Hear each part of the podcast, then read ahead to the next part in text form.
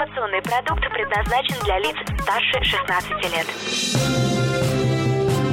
Информационно-развлекательный канал Liquid Flash представляет Три, два, один. Теплые новости.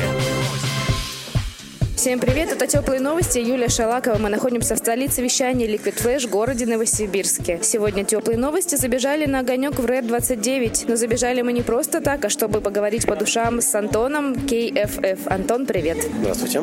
Хочешь больше? Нет. Это не реклама ставок на спорт. Заходи. На новое вещание .рф. Узнай больше о передачах Liquid Flash и вместе с нами войди в историю нового вещания. Теплые новости. Антон, давай познакомим наших слушателей с тобой. Расскажи немного о себе. Всем привет, зовут меня Антон, КФФ, как уже представили меня. Уже в течение двух лет я занимаюсь рэпом. Собственно, как я пришел к этому? Довольно нелепая история, с одной стороны, с другой интересная. Когда мне было 13, прогуливали мы, значит, с одноклассниками уроки. Это было ну, такое. Это было отвязное время, грубо говоря. И, в общем, как-то раз при мне включили трек Big Russian Boss. Как ни странно, он меня тогда поразил. Я как-то я на него подсел. С тех пор начал слушать. После этого начал интересоваться самой культурой и через батлы дальше вот Versus, опять же, проект. В общем, смотрел батлы, интересовался и как бы уже из этого выходило это все. Сам начал писать, когда мне было 15. То есть уже два года ты сам пишешь свои песни? Да, я пишу треки уже в течение двух лет. Антон, почему именно рэп? Почему не другие стили музыки? Не знаю, не рок, не поп? Ну, я думаю, что тут еще касается вокальных данных. Если честно, петь у меня не сильно получается, мягко говоря. Но я пытаюсь, но не сильно. То есть самокритичный такой? Ну, если это правда. Как бы кто занимался вокалом, их, понятное дело, можно слушать, это уже совсем другой вопрос. Ну, вообще мне нравится рэп-культура, потому что можно выражать свои мысли, рифмуя. Началось это со стихов, мое знакомство с рифмой и так далее, а потом как-то плавно перешло в рэп.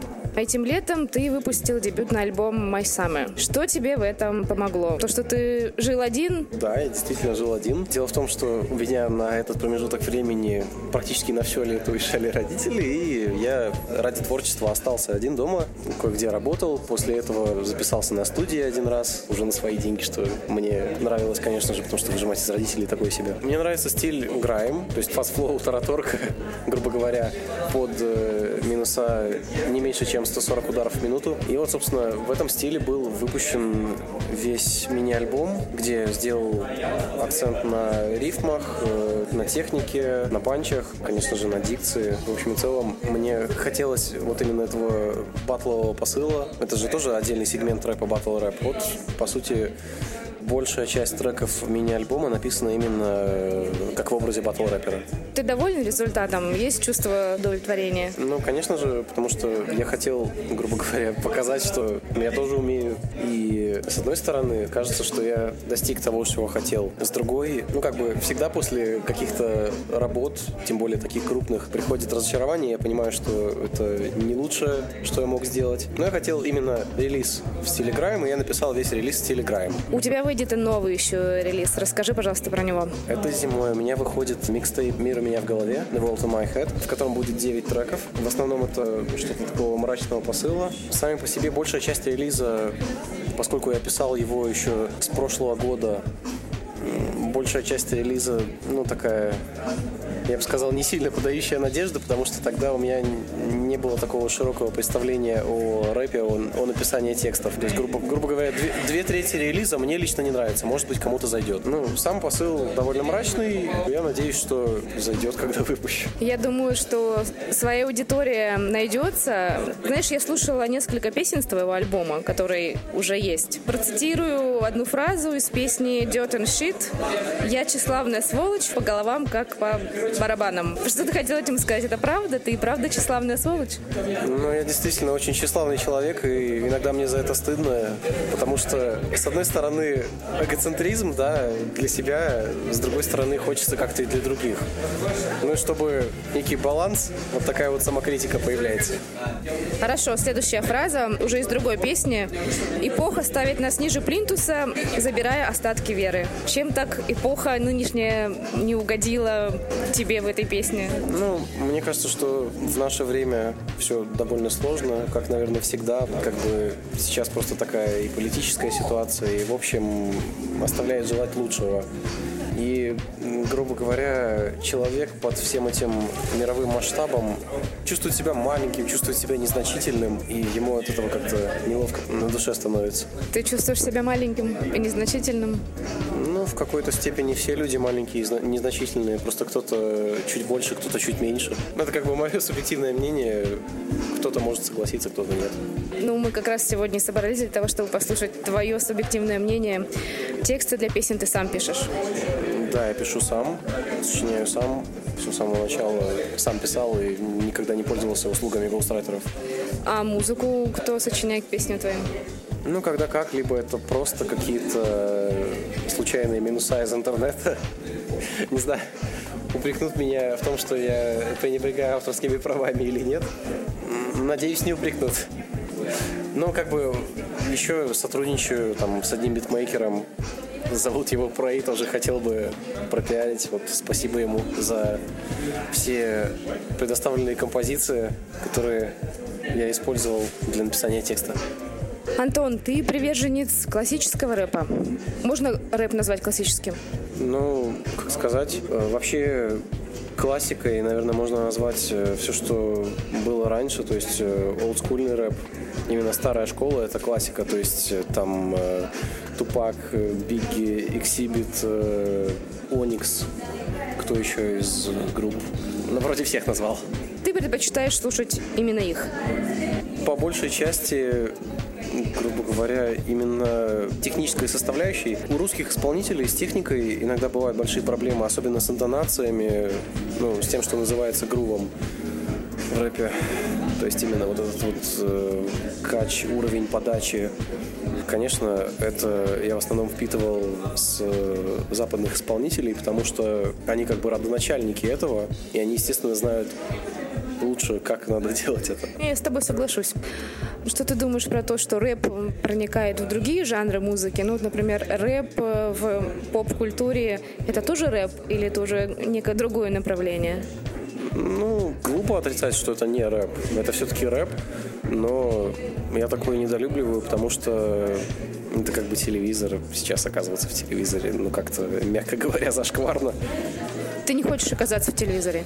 Ну, не хотелось бы. Конечно, через интернет лучше, чтобы узнали, потому что интернет-аудитория более предрасположена к тому, чтобы слушать, там, не знаю, треки без цензуры, там, слушать более открыто.